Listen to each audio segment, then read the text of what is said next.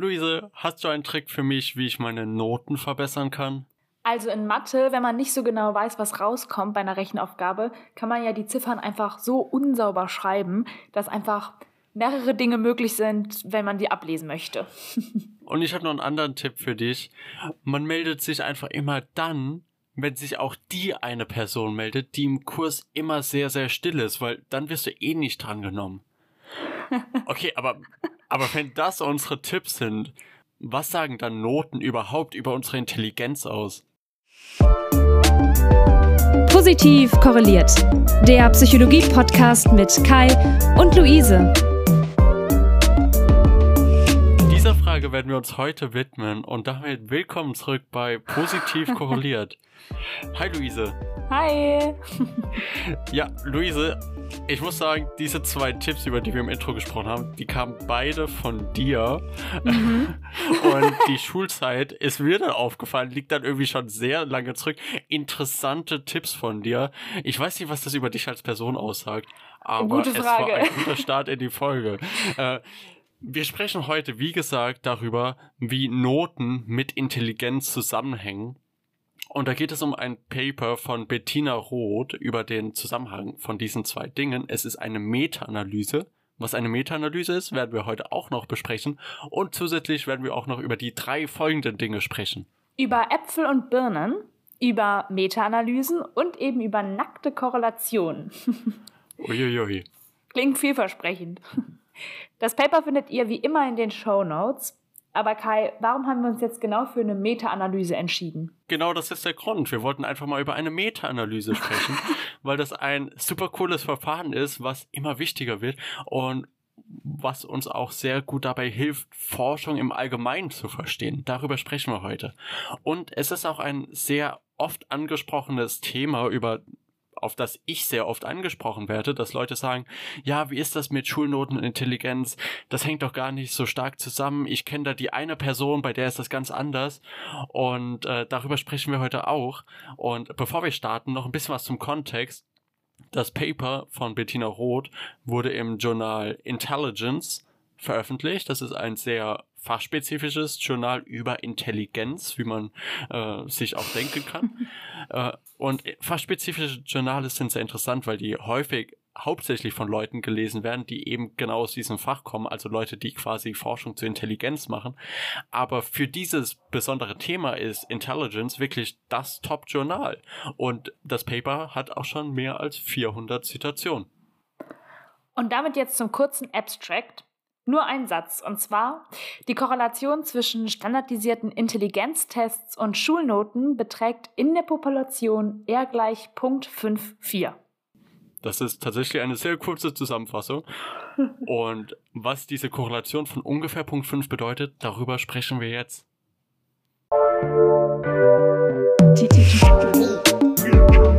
Theorie. Also wie gesagt, es ist ein relevantes Thema. Uns interessiert ja, wie hängen Schulnoten und Intelligenz zusammen.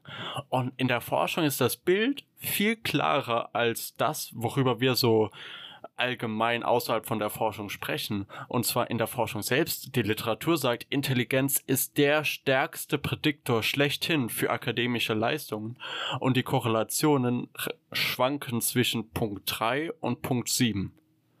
Es gibt auch schon zwei bisherige Meta-Analysen in der Literatur, die dieses Thema schon zusammengefasst haben. Da wurde einmal Punkt 3.4 als Korrelation, einmal Punkt 4.8 als Korrelation rausgefunden. Also ein bisschen niedriger als das, was man so allgemein annimmt in der Literatur.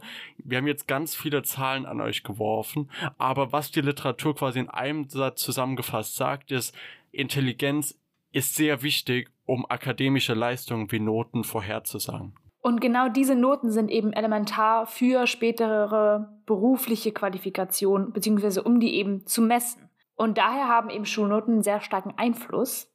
Und das hängt natürlich, oder wie wir eben schon gesagt haben, wird natürlich oft mit Intelligenz natürlich in Verbindung gebracht. Vielleicht nochmal als kurzer Input, was meinen wir eigentlich, wenn wir Intelligenz sagen? Es gibt nämlich ja verschiedene Ansätze zur Intelligenzmessung. Und derzeit hat man sich ein bisschen darauf geeinigt, dass man so kognitive Intelligenz oft in einem Faktor zusammenfasst, der wird G-Faktor beschrieben oder genannt. Und der baut dann eben auf verschiedenen Werten aus, je nachdem, welche Aufgaben man eben in so einem Intelligenztest gemacht hat.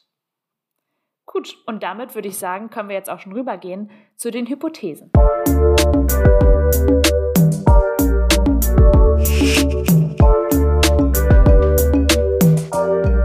Hypothese. Ja, das Hauptziel dieser Studie war es eben, diesen Zusammenhang zwischen Intelligenz und Schulnoten zu bestimmen und jetzt nicht nur in einer Stichprobe, sondern ein sehr bescheidenes Ziel. Man wollte den Zusammenhang zwischen Intelligenz und Schulnoten in der Population bestimmen, also in der Population von Schülerinnen und Schülern. Und das kann man mit einer Meta-Analyse machen, die wir im nächsten Punkt, wenn es um Statistik geht, genauer erklären werden. Und das zweite waren dann Moderationshypothesen. Wer das noch nicht kennt, hört gerne einmal rein in Folge 1. Und die erste Hypothese war, dass der Zusammenhang stärker für verbale im Vergleich zu nonverbalen Intelligenztests ist. Okay, was das also bedeutet, ist, wenn wir Intelligenz verbal messen, soll der Zusammenhang stärker sein zu Schulnoten, als wenn es ein nonverbaler Test ist, richtig? Okay, ergibt Sinn, Genau. ergibt Sinn. Es gibt noch weitere Moderationshypothesen. Und zwar wurde auch gesagt, okay, der Zusammenhang soll stärker sein für manche Fächer als für andere Fächer. Also der Zusammenhang zwischen Intelligenz und mathematisch-wissenschaftlichen Fächern soll stärker sein als der Zusammenhang zwischen Intelligenz und Kunst oder Sport oder Musik.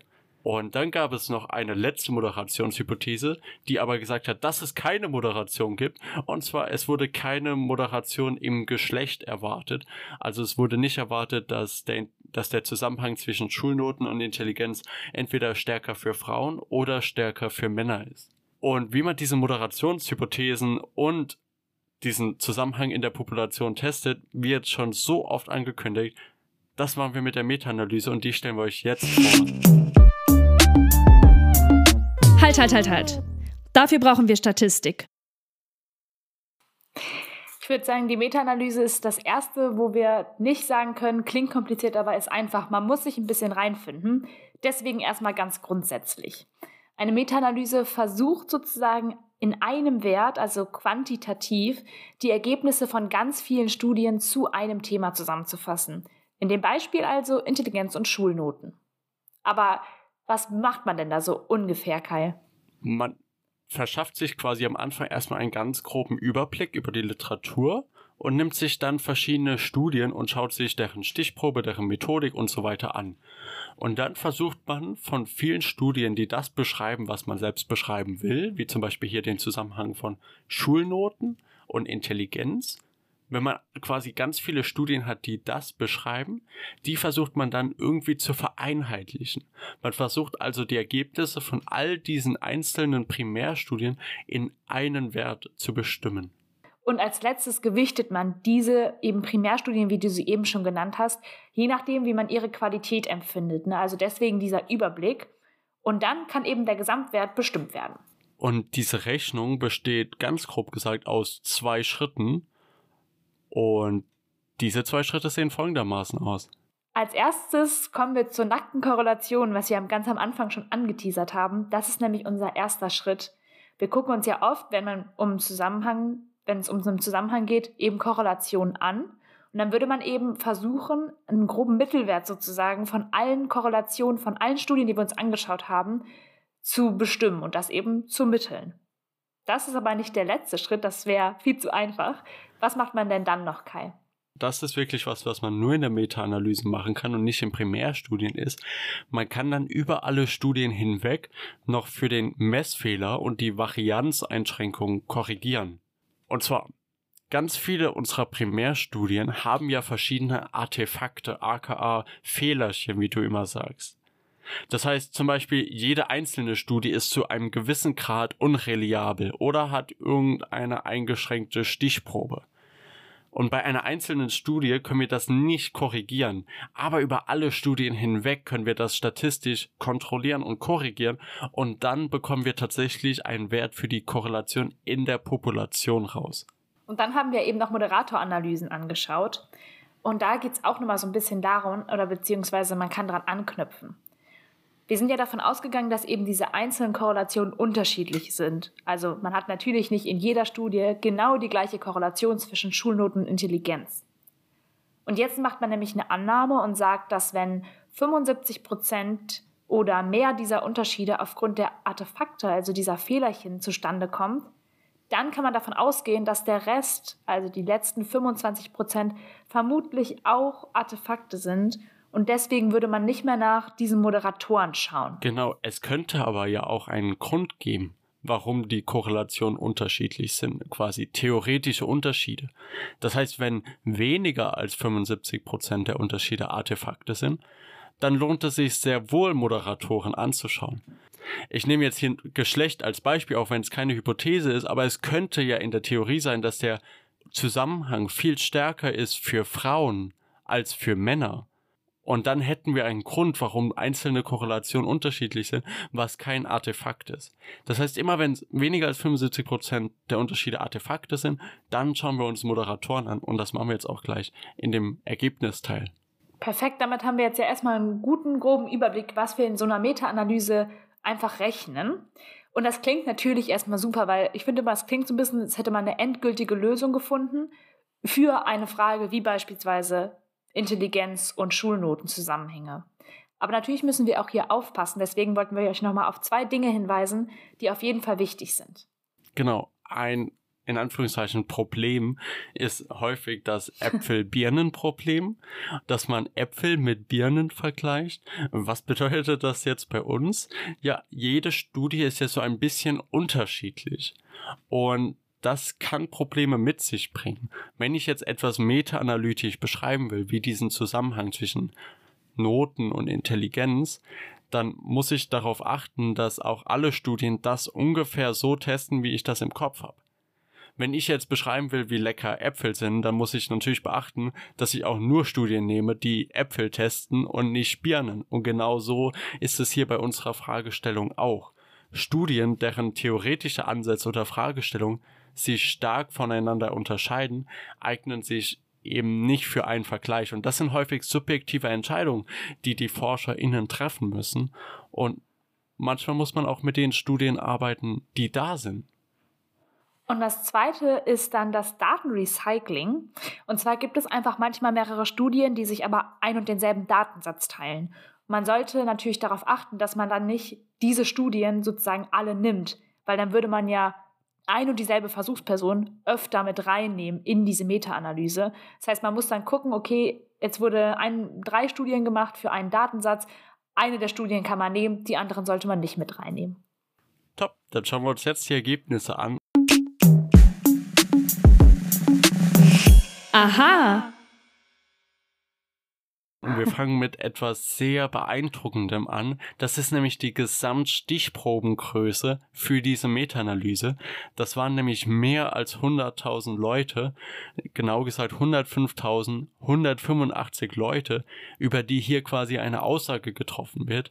Man hat nämlich 162 Primärstudien in dieser Meta-Analyse zusammengefasst und diese 162 Studien hatten Stichprobengrößen von 15, also sehr klein, bis 9776, also sehr groß. Also innerhalb der Studien gab es eine große Varianz in der Stichprobengröße, aber allgemein über 100.000 Leute ist natürlich eine riesige Anzahl und da kann man natürlich schon auch eine bedeutsame Aussage treffen. Und was ist das jetzt für eine Aussage, die die Leute treffen, Luise? Im ersten Schritt haben sie ja die nackte Korrelation berechnet und die liegt erstmal bei Punkt 44, was ja schon gar nicht mal so niedrig ist. Aber das haben sie natürlich nochmal korrigiert. Was kam dann raus? Genau, im zweiten Schritt dann die korrigierte Korrelation, die dann für die Population gelten soll, ist R gleich Punkt 54, wie ganz am Anfang schon angeteasert. Und wenn wir uns das so ein bisschen anschauen nach den Konventionen von Cohen aus dem Jahr 1988, dann würde man sagen, okay, R gleich 1 ist eine kleine Korrelation, R gleich 3 ist eine mittlere Korrelation und R gleich 5 ist eine große Korrelation. Und hier haben wir R gleich Punkt 54, also würde es als eine große Korrelation gelten. Das ist jetzt erstmal die Populationskorrelation über alle Leute hinweg. Und jetzt der nächste Schritt wäre ja dann quasi zu schauen, okay, die einzelnen, die einzelnen Korrelationen unterscheiden sich und wie viel Prozent der Varianz sind jetzt Artefakte, wie viel Prozent könnte theoretische Moderatoren sein. Und was man hier gefunden hat, ist, okay, ungefähr knapp 32 Prozent der Varianz waren Artefakte. Das sind weniger als 75 Prozent. Und deswegen gehen wir jetzt auf die Suche nach Moderatoren. Die erste Moderation beschäftigt sich mit den Intelligenztests an sich, also guckt halt, welche Aufgaben gab es denn in den Tests. Und gemischte Intelligenztests, die eben Aufgaben hatten, die verbal und nonverbal waren, hatten eine relativ hohe, Korre hohe Korrelation von Punkt 6. Das war immer noch besser als die verbalen Tests, die eben nur verbal waren.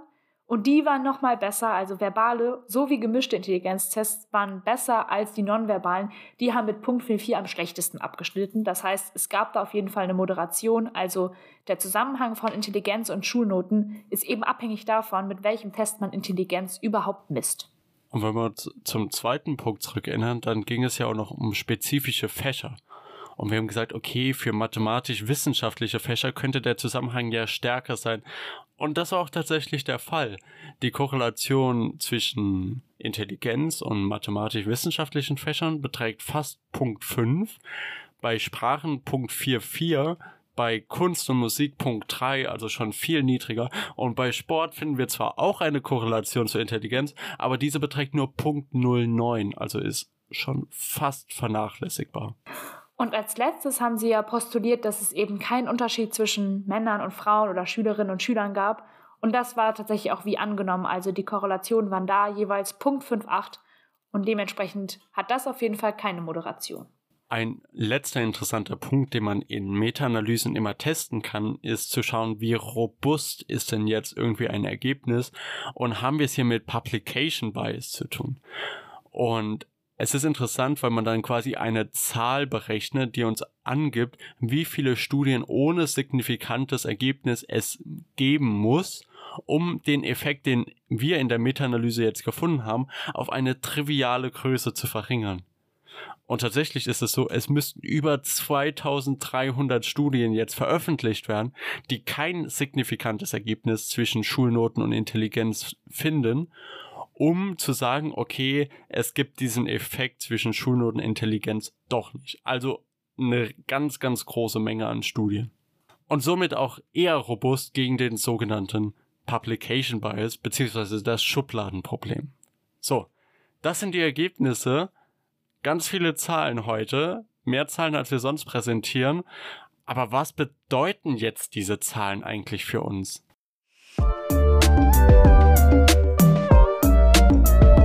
Schon gesagt, dass die Korrelation auf jeden Fall höher ist als von uns erwartet. Wir hatten ja auch am Anfang schon gesagt, dass die anderen Meta-Analysen ja auch noch ein bisschen drunter lagen. Aber natürlich ist die Korrelation nicht eins, sie ist eben nicht perfekt. Das heißt, immer wenn ihr jetzt an Ausnahmen gedacht habt, dann gibt es die vermutlich auch. Ganz genau, Luise. Was mir ganz oft gesagt wird, ist, okay, es gibt da gar keinen Zusammenhang, weil ich kenne da diese eine Person, die hat eine super Abi-Note zum Beispiel und die ist überhaupt nicht intelligent. Ja, und ich denke, es gibt diese Ausnahmen auch auf jeden Fall und diese Ausnahmen sind auch der Grund, warum die Korrelation Punkt 5,4 ist und nicht 1. Aber wenn wir alle Personen allgemein anschauen, dann finden wir eben doch einen sehr, sehr starken Zusammenhang zwischen Noten und Intelligenz, die quasi, wenn man das ganze Rauschen drumherum ausblendet, doch einen ziemlich starken Zusammenhang beschreiben. Was haben wir noch gefunden? Wir haben gefunden, dass verbale Fähigkeiten sehr wichtig sind für Unterricht und Klassenarbeit. Eine Leistung im verbalen Intelligenztest war ein sehr guter Prädiktor, um Leistungen in, im Unterricht und in Klassenarbeiten vorherzusagen und damit resultierend auch Noten. Und noch ein interessanter Twist noch darüber hinaus ist, dass gemischte Intelligenztests sogar noch ein bisschen besser waren. Das heißt, mit gemischten Intelligenztests können wir sowohl die hilfreichen Teile aus den verbalen Intelligenztests nutzen zur Vorhersage, aber auch die hilfreichen Teile von den nonverbalen Tests, also quasi das Beste von beidem. Und wenn wir so ein bisschen bei den Tests bleiben, können wir uns natürlich auch nochmal anschauen, warum denn diese Moderation bezüglich der Fächer entstanden ist. Und zwar kann das damit zusammenhängen, dass einfach solche Fächer wie Mathe oder wissenschaftliche Fächer einfach leichter bewertet werden können. Bei Mathe gibt es einfach ein richtig oder falsch und das kann man natürlich super bewerten. In anderen Fächern gibt es da halt einen größeren Spielraum. Also gerade in der Kunst kann man natürlich nicht nach richtig oder falsch bewerten. Und das macht diese Tests einfach weniger reliabel. Reliabel meint ja immer, wie genau sind unsere Tests und ein Kunstbild genau zu bewerten, ist natürlich schwieriger als eine Matheaufgabe. Und wenn wir eine niedrigere Reliabilität haben, haben wir auch mehr Artefakte und es fällt uns schwieriger, mhm. eine Korrelation genauer ähm, zu schätzen, beziehungsweise wir tendieren dazu, dann eine Korrelation zu unterschätzen. Und damit sind wir auch schon am Ende der Folge angelangt. Wir haben ja heute einen großen Bogen geschlagen und zwar aus einer Studie etwas über sehr viele Studien gelernt, weil die dir so ein bisschen zusammengefasst hat. Und jetzt wissen wir auch, dass Schu oder wie Schulnoten jetzt mit Intelligenz zusammenhängen, nämlich nach diesem Paper mit einer Korrelation von 0.54. Und das ist schon ein signifikanter und wie wir gesehen haben auch sehr robuster Zusammenhang. Und somit unsere Zusammenfassung für heute ist, Intelligenz ist also einer der wichtigsten und wenn nicht sogar der wichtigste Einfluss auf Schulnoten und ist demnach auch wie angenommen relevant für Aussagen über die spätere berufliche Qualifikation. Womit wir unsere Tipps vom Anfang auf jeden Fall leider wieder verwerfen müssen. Ja, leider, leider. Aber Luise, abgesehen von den Tipps am Anfang, was hast du denn heute sonst noch mitgenommen? Ich fand auf jeden Fall spannend, wie man die Publication Bias sozusagen berechnen konnte, weil ich fand es super plakativ, einfach eine Anzahl an Studien zu nennen, weil das jeder sehr intuitiv einordnen kann. Tatsächlich habe ich das noch nie, glaube ich, so richtig gesehen in Meta-Analysen, weil man das auch schnell mal überliest. Das war sehr interessant. Ich fand interessant heute, dass wir jetzt wirklich eine Korrelation in der Population geschätzt haben. Das fühlt sich so ein bisschen wie Zauberei an, weil wir dann irgendwas mit unserer nackten Korrelation machen und einfach so ein paar Artefakte abziehen und dann sagen, okay, das, was jetzt rauskommt, das ist die Korrelation in der Population. Aber im Endeffekt ist das ja genau das, was uns bei allem eigentlich interessiert. Wir wollen ja nicht wissen, wie ist der Zusammenhang in dieser Stichprobe, sondern wir wollen eine Aussage über alle Schülerinnen und Schüler treffen und dafür ist die Meta-Analyse wirklich ein super, super hilfreiches Werkzeug. Und das würde ich sagen, ist auf jeden Fall ein super Abschluss. Wenn euch das Ganze jetzt noch interessiert, dann guckt doch gerne noch mal ins Paper rein. Das befindet sich wie immer in den Show Notes. Und empfiehlt uns auch an alle, die schon mal gesagt haben, dass Schulnoten und Intelligenz überhaupt nichts miteinander zu tun haben. Und gebt uns gerne eine Bewertung auf Apple Podcasts, Spotify oder wo auch immer ihr hört. Wir würden uns sehr freuen. Genau, schaut gerne auch bei uns auf Instagram vorbei. Positiv korreliert, alles klein und zusammengeschrieben. Und dann bleibt uns nichts anderes mehr übrig, als zu sagen, bis nächste Woche und bleibt positiv korreliert.